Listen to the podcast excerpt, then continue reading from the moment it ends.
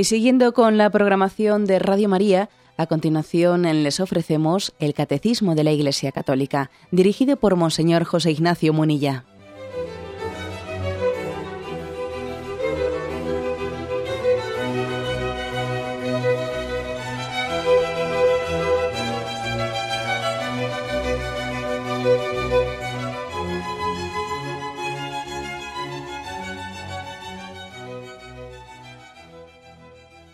Cordial saludo a todos los oyentes de Radio María. Un día más, con la gracia del Señor, proseguimos el comentario del Catecismo de nuestra Madre la Iglesia. Estamos en la parte final ya de la explicación del cuarto mandamiento, a la que hemos dedicado numerosos programas. La parte final reserva pues, un, un pequeño apartado que tiene como título La comunidad política y la Iglesia. Como veis, pues en este cuarto mandamiento, eh, que algunos igual pensaban cuando lo comenzamos a explicar que únicamente hablaba de las relaciones intrafamiliares dentro de la familia, el cuarto mandamiento también encierra una gran, pues un gran depósito de la doctrina social de la Iglesia, que explicamos no únicamente en otros mandamientos, como el séptimo o como el quinto, sino también en el cuarto mandamiento se explica, se incluye una buena parte de la doctrina social de la Iglesia, por lo que hace referencia a las relaciones entre los gobernantes, los ciudadanos y también las relaciones entre la Iglesia y la comunidad política. Sobre esto versa pues esta última, este último apartado a partir del punto 2244. Dice así, toda institución se inspira, al menos implícitamente, en una visión del hombre y de su destino de la que saca sus referencias de juicio, su jerarquía de valores, su línea de conducta. La mayoría de las sociedades han configurado sus instituciones conforme a una cierta preeminencia del hombre sobre las cosas. Solo la religión divinamente revelada ha reconocido claramente en Dios, Creador y Redentor, el origen y el destino del hombre. La, la Iglesia invita a las autoridades civiles a juzgar y decidir a la luz de la verdad sobre Dios y sobre el hombre. Bueno, la afirmación principal, punto de partida de este punto 2244, pues es esta, es decir, que toda institución humana, toda institución política, toda institución social, eh, seamos conscientes o no de ello, lo confesemos o lo ocultemos, sea de una manera explícita o implícita, pero todo el mundo parte aquí de una visión del hombre. Todo el mundo parte de una, de una concepción del hombre y de una apreciación de juicio sobre qué es el hombre, si está abierto a Dios, si existe una trascendencia, si no existe. Eso, eso condiciona, ¿eh? condiciona evidentemente eh, pues los valores de juicio, la jerarquía de valores, las líneas de conducta con las que esa institución pues procede en esta vida. Dicho de otra manera, no existe la imparcialidad que tanto se invoca hoy en día con el tema de, de la secularización y del laicismo. Hay que ser eh, imparciales, ¿no? Hay que ser imparciales. No se puede meter, no se pueden mezclar nuestras creencias eh, religiosas en la vida pública. No se puede, ¿eh? no se puede. Las, cuestiones religiosas quedan para el interior de la conciencia de la familia o en todo caso para la iglesia el domingo. Pero una sociedad se tiene que construir, una sociedad pluralista, se tiene que construir pues con un presupuesto en el que cada uno deje en el banquillo ¿eh? sus creencias sus creencias religiosas, su concepción del hombre, su concepción de la existencia del mundo, eso tiene que dejarlo, eso son ideologías. Las ideologías hay que dejarlas a un lado y nosotros construimos la vida pública pues en base a una especie de consenso de laicidad. Bueno, esto es lo que está hoy en día aquí, eh, lo que se nos ha introducido como si fuese una especie de dogma, el dogma del laicismo, ¿no? Bueno, ¿Qué hay que decir al respecto? Bueno, aquí el catecismo hace una, dice una afirmación que es que es evidente, ¿no? Para empezar, no nos creemos esa imparcialidad, o sea, no, no creemos en ella, no es verdadera. Toda institución, al menos implícitamente dice, ¿eh? y explícitamente muchas veces también, ¿eh? pero al menos implícitamente toda institución parte de una visión del hombre y de su destino. cerrado a la trascendencia o abierto a la trascendencia. O sea, e, eso es inevitable. Nadie es imparcial. ¿eh? En este, aquí sí que se podría aplicar aquella frase del Evangelio. El que no está conmigo está contra mí. O sea, es imposible permanecer neutral ante la cuestión de qué es el hombre y cuál es su destino y a qué está llamado. Esa es una pregunta ante la que no cabe encogerse de hombros. Y es más, encogerse de hombros ya es tomar parte. ¿Mm? Por eso Jesús dice aquello de el que no está conmigo está contra mí. Porque no cabe la neutralidad ante, ante una pregunta tan trascendente como esa. Hombre, hay, otras preguntas que sí que cabe la neutralidad ¿eh? pues en nuestra vida. ¿Y tú qué opinas? Si tú eres favorable, a, pues no sé, a esta práctica deportiva o la otra, pues yo qué sé, pues me, es igual. O sea, yo no creo que cambie, yo puedo ser imparcial ante, ante una, una opción deportiva, puedo ser imparcial y, eso no me va a condicionar el resto de las cosas. Pero en la visión del hombre, ¿no? abierto, cerrado la trascendencia, etcétera, ahí no cabe la imparcialidad. Por eso dice aquí que implícitamente toda institución humana tiene parte, se dé cuenta o no se dé cuenta, ya está partiendo de una visión del hombre y su destino. Y dice aquí, y de esa visión del hombre, vamos a sacar, esta institución política, social, va a sacar de esa visión, primero, las referencias de juicio, la jerarquía de valores y la línea de conducta. Tres cosas dice. ¿eh? Las referencias de juicio, la jerarquía de valores con la que procede esa institución y la línea de conducta. Claro, y es que es así. Si, por ejemplo, alguien mm, entiende el hombre, ¿no? Entiende el hombre abierto a la trascendencia, tiene una concepción del hombre abierto a la trascendencia, pues, pues, es muy fácil que cuando gobierne, pues entienda que, por ejemplo, que tiene que posibilitar eh, la presencia pues, de una atención religiosa, la tiene que posibilitar para quien libremente eh, así lo desee y lo pida, pues tenga la posibilidad de que en la asistencia sanitaria hospitalaria pues haya también una atención, atención religiosa, o en las cárceles, o en los cuarteles, en la vida militar, etcétera. ¿Por qué? Porque yo he partido de una visión del hombre que está abierta a la trascendencia. Y no se la impongo a nadie, pero como parto de eso, yo a la hora de configurar las instituciones, digo, no, yo voy a hacer una configuración, una ordenación pues de, pues de la vida hospitalaria o de otras instituciones de la enseñanza, etcétera, etcétera, en la que quepa pues, la asignatura de religión en la escuela, o una asistencia religiosa en los hospitales, etcétera, etcétera. Porque son referencias de juicio, como dice aquí el catecismo, son referencias de juicio. Yo he partido de una visión del hombre abierta a la trascendencia, de la que no tiene por qué avergonzarse cuando está en la vida pública. ¿no? no tiene por qué avergonzarse de ella. Forma parte de su ser, ¿no? En la jerarquía de valores, claro. La jerarquía de valores, pues, pues no, no será. A la hora de hacer un presupuesto, a la hora de hacer un presupuesto y ver cómo invertimos el dinero, dependiendo de qué concepción del hombre tenga yo abierta o no a la trascendencia, dependiendo de que la vida la entienda como algo sagrado,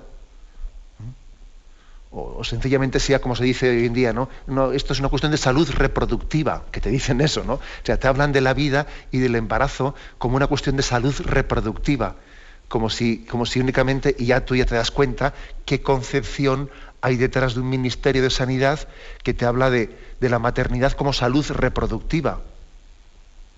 Como si fuese una cuestión en la que el hijo no, es nadie. Pero yo qué soy, yo estoy vivo, estoy muerto, tendría que decir el niño, ¿no? Salud reproductiva. Hay términos, son términos que no son neutrales por Dios. O sea, tenemos que abrir los ojos. Esos términos no son neutrales, parten de una concepción del hombre, ¿no? Parten de una concepción de la vida, de la existencia.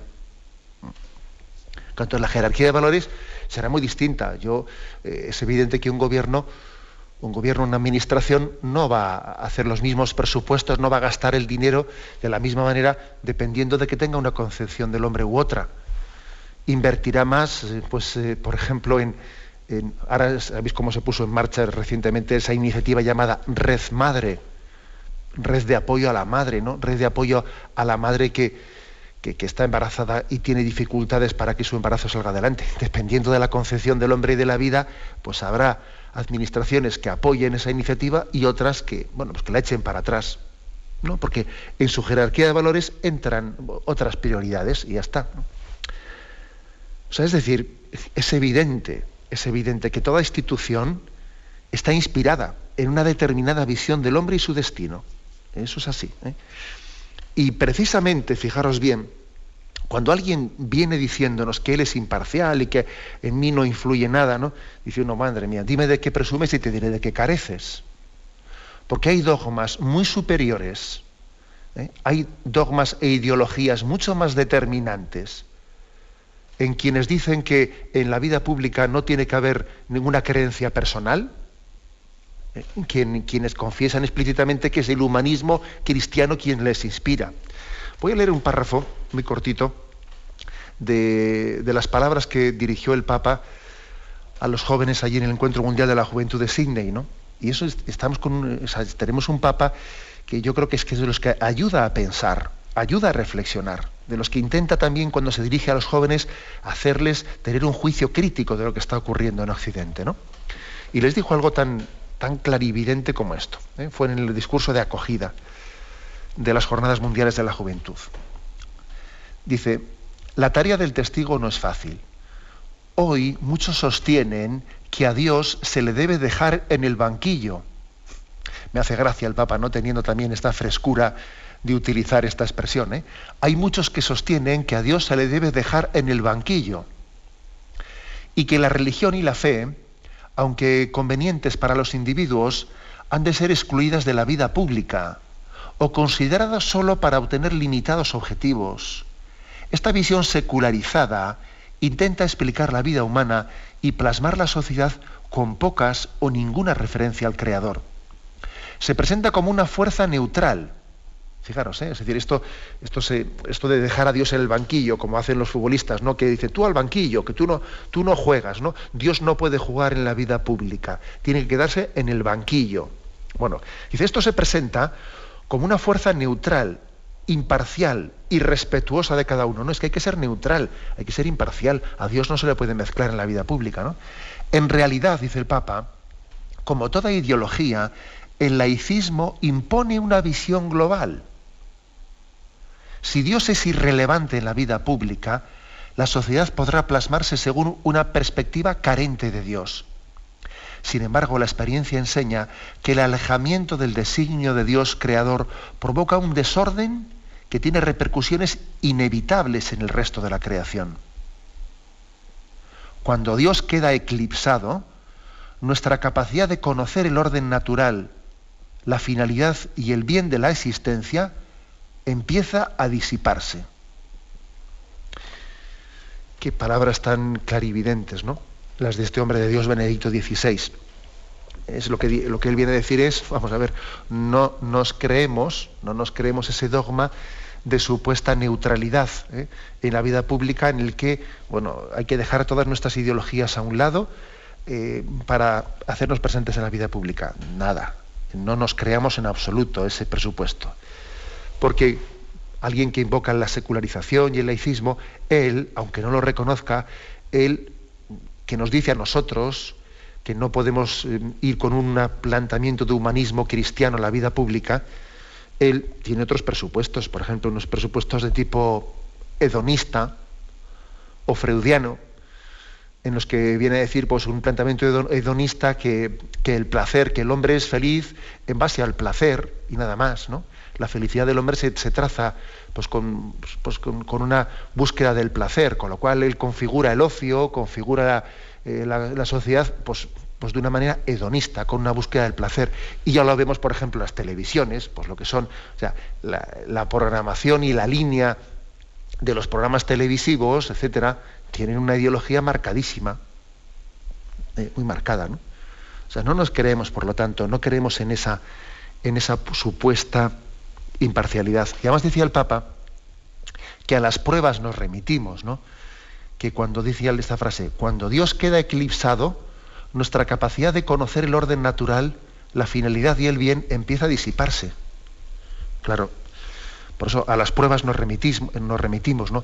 Es lo que decía Chesterton, ¿eh? con su habitual ingenio. Decía Chesterton una frase muy ingeniosa, quitad lo sobrenatural y ya no encontraréis lo natural, sino lo antinatural. ¿eh? Decía él, una frase muy intuitiva, ¿eh? decía, quitad lo sobrenatural y ya no encontraréis lo natural, sino lo antinatural. Así, también a las pruebas nos remitimos, ¿no? De cómo, de cómo cuando Dios es eh, explícitamente rechazado, ¿no? De, en, ese, en esa presencia, ¿no? En esa construcción de la vida pública, pues el hombre se autodestruye fácilmente. En resumen, ¿no? que hay una, en este punto del catecismo, pues como veis, el catecismo está escrito para mucho tiempo, posiblemente dure muchos siglos, hasta que la Iglesia, pues igual decida elaborar em, pues una versión un poco más actualizada. El catecismo está escrito para todas las partes del mundo, no solamente para España. Pero hay veces que cuando uno lee algunos puntos del catecismo como este, dice, ¿será que el Papa lo escribió pensando en nosotros y para nosotros en este momento concreto en el que estamos? Es curioso, ¿eh? El catecismo es universal y de todos tiempos y lugares, pero tiene también una capacidad, como vemos, de iluminar el momento presente pues con, mucha, eh, con mucha luz. Tenemos un momento de reflexión y continuaremos enseguida.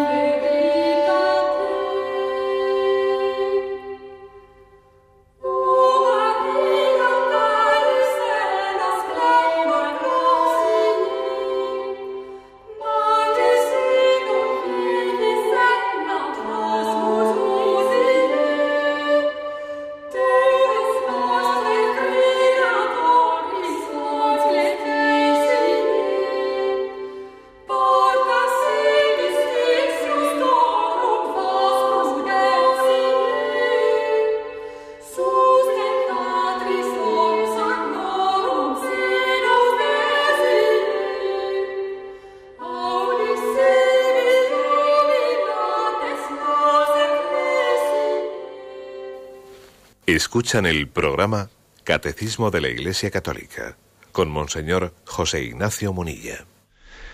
Continuamos en la explicación de este punto 2244, en el que se introduce este apartado la comunidad política y la Iglesia.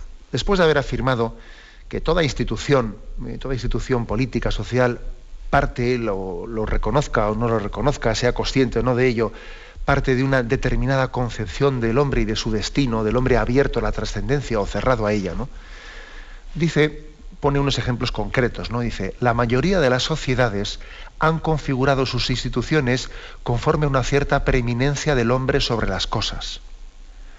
Es decir, la mayoría de las instituciones, hasta llegar a, este, esta crisis que tenemos actual ¿no? de, de, secularización y de laicismo, de modernismo, como queramos llamarlo, ¿no? posmodernismo, han partido de una concepción mm, en la que el hombre es el rey de la creación, de una preeminencia del hombre sobre las cosas. Así hemos, hemos, reconocido implícitamente o explícitamente que el hombre tiene un señorío sobre las cosas. Sin embargo, el materialismo como planteamiento de vida es más bien lo contrario. Lo contrario es que el hombre está está sometido, subyugado, el hombre está sometido a una serie, a unas leyes, ¿no? a unas leyes económicas y a una concepción de la, vida en la que el hombre pues es un, peón, ¿eh? un peón de un engranaje materialista de la existencia, es un peón que no cuenta nada, ¿no? No es la materia al servicio del hombre, sino el hombre al servicio de la materia. Dos concepciones, como veis, pues evidentemente contrapuestas, ¿no? Y dice también después, solo la religión divinamente revelada ha reconocido claramente en Dios, creador y redentor, el origen y el destino del hombre. Es decir, la religión revelada ilumina mucho, ilumina eh, pues, de una manera importantísima y decisiva ¿no?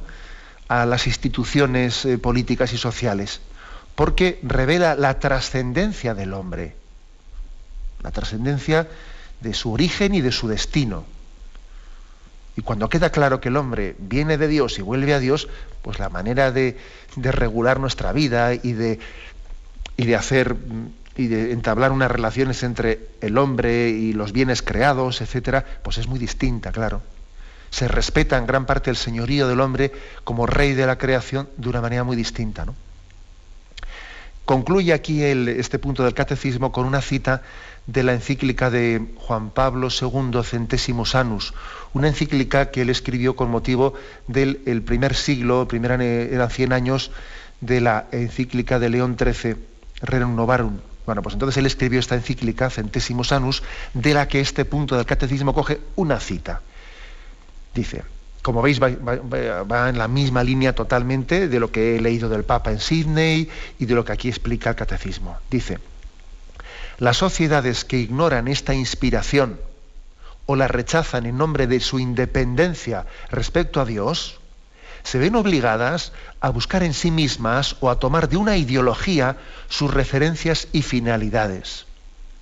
Y al no admitir un criterio objetivo del bien y del mal, ejercen sobre el hombre y sobre su destino un poder totalitario, declarado o velado, como lo muestra la historia.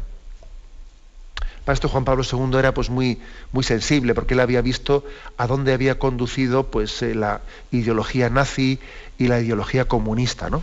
Dice, cuando una sociedad ignora o rechaza ¿no? esa visión trascendente del hombre, el hombre creado y destinado a la vida eterna, cuando ignora eso, claro, ¿qué ocurre?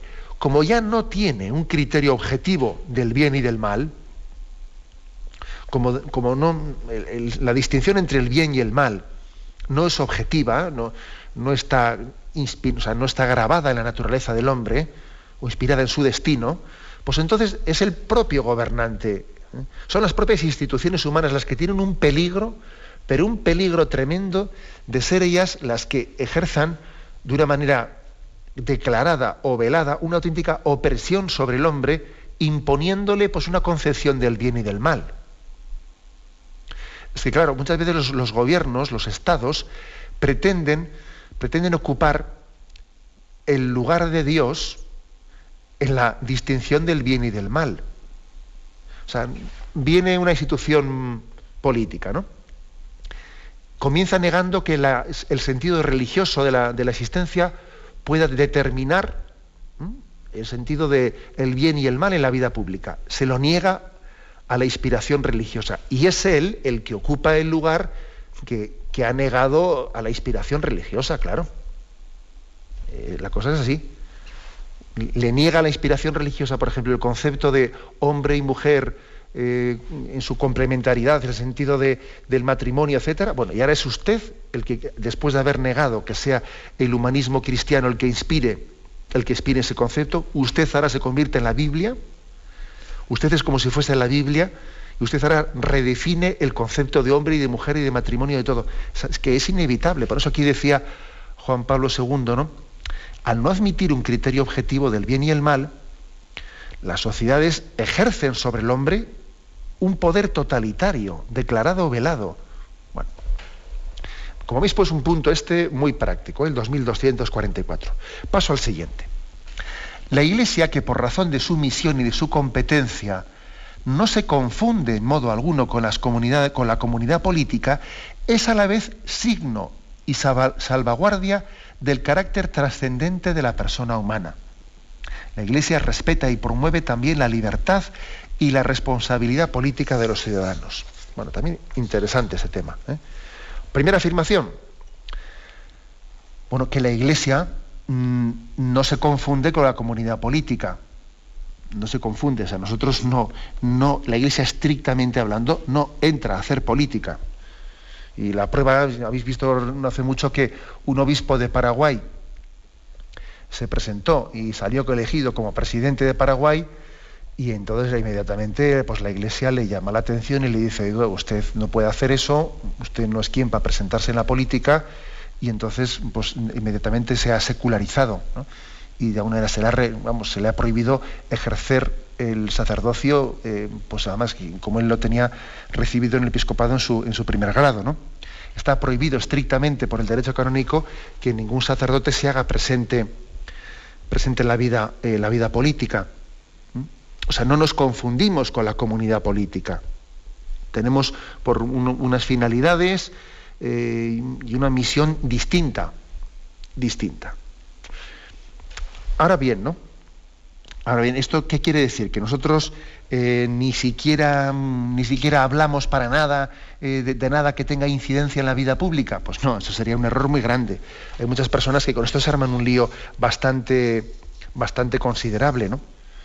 En primer lugar, la Iglesia dice aquí es signo y salvaguardia del carácter trascendente de la persona humana. Es decir, estamos llamados a ante el mundo, ¿no? Ante el mundo, a salvaguardar, a proclamar que el ser humano tiene un carácter trascendente. Y esto, como hemos dicho antes, esto influye mucho en la concepción social y política. El hecho de que el hombre tenga un carácter trascendente o su vida tenga que ser únicamente planteada pues, en, unos, eh, en unos conceptos materialistas. ¿no? No es que la Iglesia tenga la exclusiva, ojalá hubiese más instituciones que también luchasen por ser, porque, por proclamar y defender el carácter trascendente de la persona humana. La Iglesia no pretende tener la exclusiva de ello, pero la Iglesia dice que sí, que ella entiende que ha recibido una vocación de Dios ante este mundo para ser signo y salvaguardia, y salvaguarda ¿eh? de ese carácter trascendente de la persona humana. Y está llamado a, a proclamarlo y a defenderlo y a tutelarlo. Y eso, lógicamente, le lleva a intervenir en la vida social, en la vida pública. Le lleva a intervenir. No se puede quedar diciendo, no, yo únicamente eh, voy a voy a administrar los sacramentos a quienes me los pidan, pero yo no, yo no hablo, no, no emito un juicio de, la situación de la sociedad o del hombre, no, no, no sería un error. ¿eh? Porque la iglesia tiene que ser signo y salvaguarda de ese carácter trascendente de la persona humana. Yo muchas veces digo, bendita iglesia que desgasta su fama y le llueven palos por todos los lados por defender la vida y por defender la vida de los inocentes. Digo, bendita iglesia.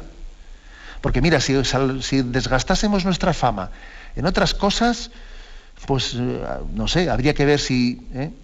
Si estamos desgastando nuestra fama, pero bendita iglesia que desgasta nuestra fama y nos lleven palos y dale que te pego y, no sé qué. Pues mira, bendito sea Dios, ¿no? Que podemos presentarnos un día delante del Señor y decirle, mira, Señor, desgastamos nuestra fama, nos llovieron palos por todos los lados por defender el carácter sagrado de la vida humana. Por ejemplo, ¿no? Pongo un ejemplo bien concretito. Dice que la iglesia es signo y salvaguarda del carácter trascendente de la persona humana. Y a veces hablamos a tiempo y otras veces a destiempo, a veces en medio de aplausos y otras veces en medio de, eh, pues de pitidos. ¿no? Y, además pues, somos, somos conscientes de que no es tan fácil tener una voz profética cuando los altavoces, los medios de comunicación, pues están mayoritariamente pues, eh, en, un sector, eh, en un juicio crítico a priori con lo que diga la Iglesia. Bueno, pues dicho esto, añade una cosa más, ¿no? Añade una cosa más eh, este punto del catecismo. Dice, la Iglesia respeta y promueve también la libertad y la responsabilidad política de los ciudadanos. Ojo, ¿eh? o sea, la Iglesia está llamada no únicamente a pedir que se, que se mm, respeten el valor trascendente de la concepción de la persona. Al mismo tiempo, la Iglesia valora a la comunidad política, la valora, no quiere suplirla. ¿eh?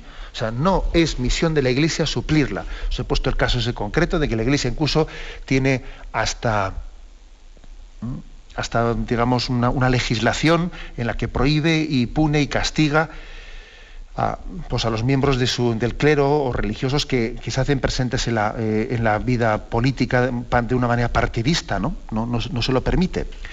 Pero la Iglesia respeta y promueve eh, pues esa, esa vida política. La respeta y la promueve la Iglesia no quisiera, ¿eh? no quisiera que el bien social se hiciese todo por el pueblo, pero sin el pueblo, no. La Iglesia no, no, admite ese principio de todo por el pueblo, pero sin el pueblo. Quiere que se promueva el bien de los ciudadanos contando con ellos, ¿no? Con, suscitando una corresponsabilidad La Iglesia no quiere que se imponga el bien, quiere que se suscite una colaboración entre todos para buscar ese bien. Es un valor, por lo tanto, el que, el que exista una libertad y una responsabilidad en el ejercicio de la vida pública. Por lo tanto, no, no es el ideal de la Iglesia católica el que en nombre del bien, en el nombre del bien y en nombre de la verdad, pues mm, se anule la participación democrática. No, ese no es el ideal de la Iglesia católica. Porque a veces uno podía pensar eso, ¿no? La Iglesia católica promueve una especie de dictadura en la que se imponga un orden social justo. No, en absoluto. Fijaros en lo que dice aquí el catecismo. Eso no lo, no lo dice la Iglesia. Quiere que, que exista una corresponsabilidad, una, un, ejercicio de la libertad y de la responsabilidad en la vida pública. Que el bien, que el bien sea un triunfo de todos nosotros. Porque cuando el bien se, presenta ¿no? como una imposición, pues la verdad es que ya no es tan, bien. Eh, muchas veces ya, parece que es, que es, que es una, una corruptela ¿eh? o una, una, especie de, yo diría, de falso bien. ¿no? Eh, la Iglesia no quiere vencer, quiere convencer y quiere que, se suscite en nosotros la madurez propia de quien va creciendo y va, va siendo corresponsable con las cosas. Por eso dice que la Iglesia, primero, ella no, ella no, eh, no está llamada a ejercer ella la política, está llamada a inspirar principios morales, pero no a ejercer ella directamente la política. Segundo, le gusta respetar y promover ese ejercicio corresponsable de todos los ciudadanos. Y eso sí, dice aquí, ser signo y salvaguarda del carácter trascendente de la persona humana. Bien, tenemos un momento de reflexión y continuamos enseguida.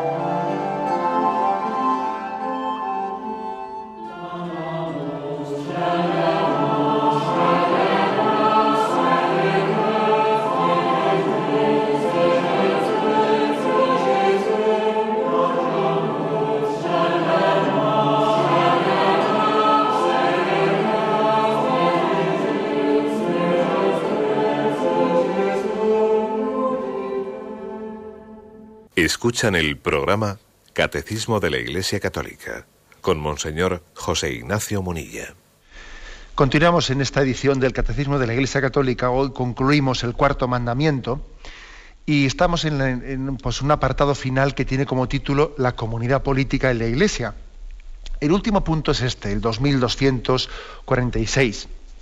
Dice, pertenece a la misión de la Iglesia emitir un juicio moral incluso sobre cosas que, que afectan al orden político, cuando lo exijan los derechos fundamentales de la persona o la salvación de las almas, aplicando todos y sólo aquellos medios que sean conformes al Evangelio y al bien de todos según la diversidad de tiempos y condiciones.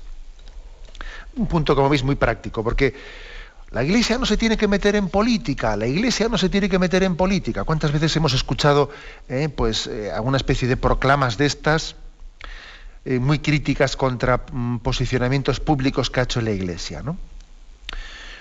Pues por ejemplo, esto suele ocurrir pues, cuando vienen unas elecciones y la Iglesia pues, igual emite pues, una, una nota de orientación moral del voto de los católicos y ya se monta el lío o en otras tomas de posición ¿eh? de temas que temas candentes, de temas de importancia, ¿no? Pues por ejemplo, hace poco hubo una nota también sobre el tema de pues que había ocurrido pues que por primera vez en España había nacido un niño fruto de una selección embrionaria para poder a partir de él poder curar a un hermano suyo, etcétera, ese que se llamaron, vinieron en llamar a algunos medios de comunicación el bebé medicamento y no sé qué. Bueno, la iglesia emite un juicio moral y ya algunos se, escandalizan. La iglesia no tiene que mezclarse con las cuestiones científicas, la iglesia no tiene que mezclarse con las cuestiones políticas, la iglesia. Bueno, vamos a ver, ¿qué, qué hay de esto? O sea, ¿cómo respondemos a, este, a esta especie de cuestionamiento que se hace? Bueno, pues que, eso es una equivocación. Incluso hay, hay, algunos católicos que se sienten mal, porque tienen una concepción un tanto espiritualista desencarnada.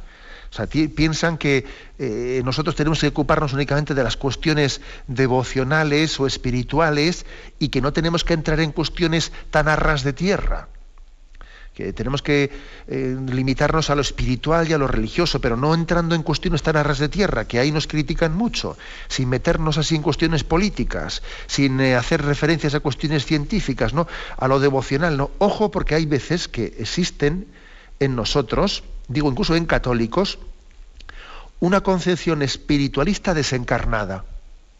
O sea, desencarnada quiere decir que no ilumina la vida pública, que no ilumina nuestro trabajo, pues el sentido ético de la relación entre ciencia y conciencia, y etcétera, etcétera, ¿no? Es un espiritualismo que en el fondo uno lo puede hacer compatible en la vida pública con una cosa o su contraria. ¿eh? Es una espiritualidad que no, no termina de iluminar ¿eh? de qué manera concreta yo busco la voluntad de Dios en esto, en lo otro y en lo demás allá. Luego, no caigamos en ese error. Y por supuesto, fuera del mundo, del mundo católico, el mundo, digamos, agnóstico o increyente, algunos estarían encantados con una, con una iglesia que se limitase únicamente a cuestiones espiritualistas, ¿no? ¿Eh? Entonces, eh, mira, mientras que recen rosarios y hagan esas cosas, pues eh, ya está, ¿no? Ahora, ya cuando resulta que han, emitido un juicio, ¿no? La Iglesia ha emitido un juicio sobre, por ejemplo, cuando en, el año, en noviembre del año 2006 el episcopado español publicó pues una, unas orientaciones morales, ¿no? Orientaciones morales ante la situación actual de España, que yo creo que ha sido de los documentos más clarividentes en los que se ha hecho un esfuerzo de emitir un juicio moral juicio moral, no juicio político, ojo, sino un juicio moral de cómo se ejercita la política en España. Y eso no es meterse en política. ¿eh? Es emitir un juicio moral sobre cómo se ejerce la política o, o cuáles son las líneas de la cultura española en este momento. ¿eh? No nos acomplejemos, eso no es meterse en política. O no digo que cuando, cuando se publicó esa instrucción pastoral de noviembre del 2006, que posiblemente yo creo que ha sido pues, el esfuerzo magisterial más importante, ¿no? Eh, para iluminar, para emitir